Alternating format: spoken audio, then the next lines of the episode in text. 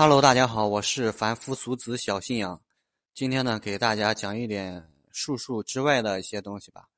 但是呢，我相信，我认为我讲的这些东西啊，可能比我讲的术数一些东西啊，更加有意义吧。嗯，因为马前科其实还是有一部分东西没讲的啊。但是这部分东西包括一些鬼神啊，还有出马仙之类的，这个东西可能平台不给讲。再次呢，就是我本人呢是不信鬼神的，我也是一个无神论者。嗯，我在生活中呢也没有见到过活的这种东西。然后呢，我就不讲了啊。然后呢，其实我虽然不信这个东西，但是我也是很敬畏这个东西的啊。毕竟呢，既然有这个词存在了，我相信这个东西多多少少会有某种寓意或者含义在里面的啊。嗯，在这里呢，先给这个打一个问号吧。嗯，我相信就是朦朦胧胧的东西，可能才最神秘吧。今天呢，我主要讲一下就是生活中比较常见的一个问题，就是作为一个预测者，还有一个作为一个我们这个学易学的，还有一个卦师的话，嗯，怎么去抱着一个怎样的心态啊？因为我在那个生活中常常遇到一个问题啊，就是，就是来占卦的人啊，他多多少少都会有一点迷信，或者是多多少少有点迷信的心理，或者是迷信的成分在里面的，而且呢，还是有一个心理的一些因素，比如说他来占卦，有可能会得到想得到一个不想得到一个心理安慰，不是说你真正的帮他去解决一个问题，或者是给他一个结果。他有可能想要的就是一个心理安慰，嗯，也不乏这样存在的，我也遇到过。其实作为一个求卦者，嗯，第一个我们不要说去太盲目的去迷信这个东西。什么叫迷信啊？迷信这个词就是说白了一点，就是说去盲目的，嗯，去信一样东西。我们医学上也经常说，嗯。讲的是一个中庸平和的一个状态，太旺了也不好，太衰了也不好，就是就是太迷信也不好，太信也不好。所以呢，我们在求卦者要在这个中间呢做一个取舍，一定要抱一个非常非常好的一个心态啊，去看待这个问题。不然的话，你可能有可能真的会骗啊，会被骗，或者是对你的生活中啊带来一个带来一定的烦恼或者一定的困扰。嗯，因为我曾经遇到过这样一个案例啊，就是我在生活中啊遇到这样一个案例，就是有一个女的，她自己拉肚子，然后呢生有大半年了。后来我聊过以后，我才知道她有大半年了拉肚子，大概瘦了二三十斤这样子，而且她一直没有去医院。然后我当时给她解卦以后啊，她那个是确实是脾胃问题。我说我这个卦不管准还是不准。这个卦只是作为给你一个参考，你这个病呢，必须去医院去看，必须去看，必须去医院去解决啊。因为毕竟你这个我们这个社会是一个科学的社会啊，我们是以科学占主导的。你这个你你在这儿搞来搞去，你看你都搞了大半年左右了，一点头绪也没有，一点结果也没有，你这样怎么怎么行啊？我当时呢，我就直接给他劝到医院去了，我说你去医院吧。我说，如果这个东西还没到达那个层次，没到达那个时候，或者没到达那个境界啊，如果真的那么神的话，我我说你现在也不至于这个样子。当时呢，我就嗯劝来劝去，给他劝去医院了。当然了，后来这个什么情况呢？嗯，我也没太跟进啊。所其实从这个案例上来看，这个人就属于太盲目的去信一样东西了。我说的难听一点，如果这个东西真那么厉害的话。还要医院干什么？用那个网上那个杠精话的话说，就是说你这么会算，你怎么不去给我算个彩票呢？然后我经常也遇到这样这样的人啊，也经常被怼。人家说的也是有一定道理的，因为因为怎么说呢？这个周易啊，本来就是一个预测学，因为预测学的话，它都逃不了一个准确度的原因啊。这个准确度。跟什么有关？根据你那个这个占卜师他那个玄学造诣，还有他那个天赋有关。如果他这个人，嗯，造诣很深的话，天赋很高的话，他那个人可能就是准确度出的卦准确度可能就非常非常高。如果人这个人不怎么样的话，他出的，嗯，断语给的结果可能就是很低很低了。但是你作为一个求测者，你第一次给他占卦的时候，你知道他他那个预测水平是高还是低啊？所以你这个这个就是不能说太盲目的去听这个结果，或者是怎么样的。这样的话是非常非常不好的。而且你看，像现实生活中啊，有些像路边的有些人啊，他就是靠这个，他有有可能懂还是不懂，咱不知道。有可能他就是靠这个东西给打擦边球啊，或者说一些东西啊，说一些东西或者吓唬你，然后从取从而去骗钱。这样的人也大把皆是啊，当然了，也不乏有那个能人巧匠的。像这种真的有本事的人，他也不至于去说到路边去这样子的啊。当然了，也也有那种，也不乏有这种人，他没事呢去路边去那种那种那种的话也是有的。但是真正的大能者，嗯，基本上他也不会去这样的啊，基本上都是别人找他的。然后呢，这个就是作为一个求卦者一个心态，不要去盲目的去听从或者是怎么样的，这样是非常非常不好的，容易受骗。然后呢，作为一个卦师，作为一个这个学玄学的人，嗯，我个人呢就是抱着一个以科学的呃认知去看待这个玄学这个问题，因为玄学这个周易的话，第一个。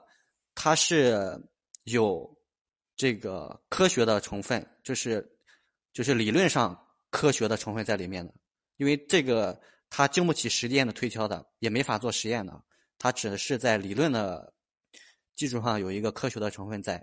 因为这个五行生克，它讲的就是逻辑，逻辑的话它是可以划分到科学里面的，所以它有一个科学的成分。第二个，它是有一个呃心理学的。那个成分在里面，怎么说呢？比如说人家来看卦，肯定会怎么说呢？就说白一点，就是你肯定是你生活中不顺了，或者怎么之类的，肯定会有这种心理成分在里面。所以呢，周易它是一门很高深的学问，就在这里，它包含了哲学、这个科学，还有心理学等等啊。呃，还是这个东西还是非常非常蛮有意思的。然后我们那个。这个说到我们那个老前辈啊，民国三大命理师啊，就是南辕北纬钟乐无。这个南辕呢，讲的就是袁树山先生啊；北纬呢，韦千里。然后就是还有一个徐乐无。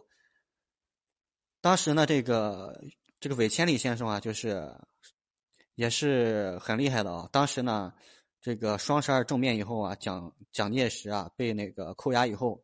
这个他那个夫人啊，当时就找到那个韦千里，然后进行占卜，然后呢，占卜准确无误，然后呢，这个韦千里先生啊，就一夜成名，成为这个民国呢最初最杰出的一个预测师。然后呢，当时呢，与阎树山先生呢并称为南辕北纬。然后呢，然后这个袁树这个袁树山先生啊，他自己也说过。嗯，也透露过这样一个信息，他自己说怎么说呢？就是说，来占卜的求卦的人啊，呃，无非是这三种人为主。第一个呢，就是就是那个生活中有重大挫折的人；第二个呢，就是追求名利的人；第三个呢，就是走投无路的人。基本上呢，来占卜呢，就是以这三类人为主。嗯，这句话也实在在理。那生生活中谁活得好好的，没事儿？去去去搞这个东西啊，对吧？然后呢，他后面就是说了，不得不察言观色，善为指点。这句话其实就包含了那个心理学的因素在里面了。你来占卜一些东西，我其实是考虑到你一些心理上的东西，然后再根据义理的，然后再给你推，给你去指点。然后呢，他是这样讲的，其实呢。这个袁树山先生就是抱着一种科学的心态去给人家去预测和占卜。当然了，袁树山先生这个造诣还有这个天赋是非常高的，而且占卜出来的是非常非常准确的啊。他本来他本人呢也是抱着一个科学的心态，然后去进行占卜的。然后呢，这个就是作为一个占卜者要怎么去做吧。还有就是，反正我也遇到过，就是学了这个玄学的一些知识以后啊，就是可能会以这个为业，以这个为生。这个呢也是可以的啊，但是呢也也是有条件的，比如说你这个。第一个，你第一个要有天赋；第二个呢，你这个造诣一定要非常深，以后啊，这个才可以去给人家去占卜，然后呢，也可以以这个为业。但是如果你这个这个能力不行，就是这样的话，你后面的话有可能就会走到那个坑蒙拐骗的道路。怎么说啊？因为你这个这个玄这个造诣或者能力不行啊，你占卦。每次占卦以后啊，你不可能每次占的都是很准很准的呀。你时间长了，你怎么怎么说啊？你只能说骗人家说这个不只能骗人家了啊。你这个骗人了，这个以后你这个性质就变了。而且呢，这个我国法律明文规定，这个占卜形式是可以存在的，但是呢，要必须要去那个工商局进行那个登记盗册的啊。嗯，如果这个也是国家允许的，但是有一点就是。这个挂金呢，不能超过五千块钱。超过五千块钱的话，准的话还好；不准的话，人家如果那个求卦者是可以直接告你的啊，告你那个以封建迷信为由告你，然后把你抓起来，等等等等的，还罚款、还摘牌子。这件事情，这点事情在那个在这个社会中非常非常常见的，这个也是有这样的案例的哈。当然了，你随便就是。占卦的话，人家说就是来求个心理安慰，你跟人家就是说点好听的，就是给人家递点卦金啊，这样也是可以的。但是你不能说就是以骗或者恐吓的为由去这样子去去骗去去去弄钱，这样子是不好的。因为怎么说呢？你既然是学这个玄学的人，或者学周易的人，你就可能多多少少会有一点相信因果吧。你这样子，你可能对你可能会不好。我们这样子对你那个自身啊是非常非常不好的。不管你信不信吧，反正我个人是这样认为的。嗯，然后我再讲一点其他的一些东西吧。当然了，我本身是不是从事玄学这个行业的？因为我本身呢是比较喜欢这个古典文学、古典那个知识，而且呢，呃，比较。我就感觉这个东西特别有趣，特别好玩，挺神奇的。然后呢，我就是没事研究研究，学习学习。然后呢，我占卦的话，基本上就是，就是以那个研究为主，不是说以盈利为目的的。他有的话就给，没有的话就不给。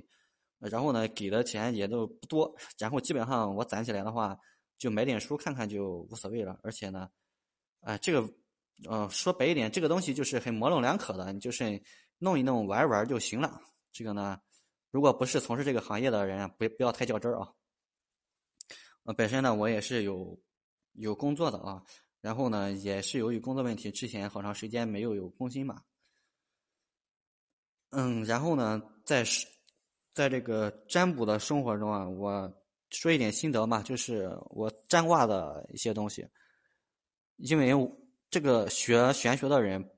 要有一个心什么心态呢？第一个戒骄戒躁，第二个一定用这个这个身身心啊一定要重啊，嗯，不然的话你这样是非常非常不好的。有些有可能这个玄学东西，你如果身心不重的话，你这个玄学到你学到你手里面可能会变成杀人的一把利器啊。因为这个玄学本来是没有没有好不好的，只是因为在。人的手里面使用了，会呈现不同的结果。就卦准不准也是一样的，只是由于人的不同，也会呈现准和不准的。嗯，其实如果你要真的想学好这个玄学的话，第一个心态一定要放平和，第二个这个思想道德还乱，还有一些东西一定要一定要正啊，不然的话这个也是不好的啊。嗯，然后我在占卦生活中啊，其实也就是会出现一个这样的问题，有时候我这个心态好的话，或者是心态非常平和的话，我占出来的我看出来我解出来的卦是非常准的，但是有时候戴着有色眼镜或者你心态不平和的时候，你占出来的卦真的是连边儿都蹭不到，一点也不准。那个不是有句话这么说的吗？看山不是山，看水不是水，看山也是山，看水也是水。这句话讲的就是由于你这个心态不一样，然后你看到的东西也就不一样。就是反过来，就是说你心态不一样，你看到卦上的信息也就是不一样的。这个呢，就是呃。这个占卦就是除了义理之外，你如果想占到一个正确或者解到一个正确的卦，要抱有一个什么样的心态，或者抱有一个什么样的心理，这样子才能使你的那个玄学造诣啊，可能有一个更高的提升啊。嗯，因为在生活中，有的人就是我遇到过一个老师啊，他讲的说讲的是他一个朋友嘛，就是很厉害的，他是学那个奇门遁甲的，然后去。拜师去学的，他学了以后呢，他是以什么为目的呢？他没买，他是以那个沾那个彩票啊，或者沾沾那个基金啊，或者是这一块儿以盈利美为目的的。他当时学的时候呢，粘的话，他是每粘的是每次粘都必中的啊。但是呢，当当时没有买，他是只是抱一个学者的心态，然后去粘这个东西到底准不准？然后他每次沾沾的话都是很准的。后来他学出来以后啊，然后呢，他就是从事炒股啊，或者是这块的。然后当他实际上手以后，他粘，他测出来的没准，一点也不准，而且他赔了好多钱，最后最后他是妻离子散的一个状态。所以呢，这个做一个易学的人，你这个心态真的一定要放的放的很好。这个东西有的有的时候有能。可以救人，也可以害人呢。好吧，这个乱七八糟的东西说了好多好多啊。反正我这个人，这个这个语言表达能力也不行啊，而且我这个逻辑的话有点混乱。我基本上就是讲到哪儿就是说到哪儿。反正我基本上把我想表达的东西，还有我这个生活中一些东西，基本上都给讲出来了。我相信可能多多少少会对大家有一点影响，或者是有一点启发吧。好，先就这样吧，谢谢大家。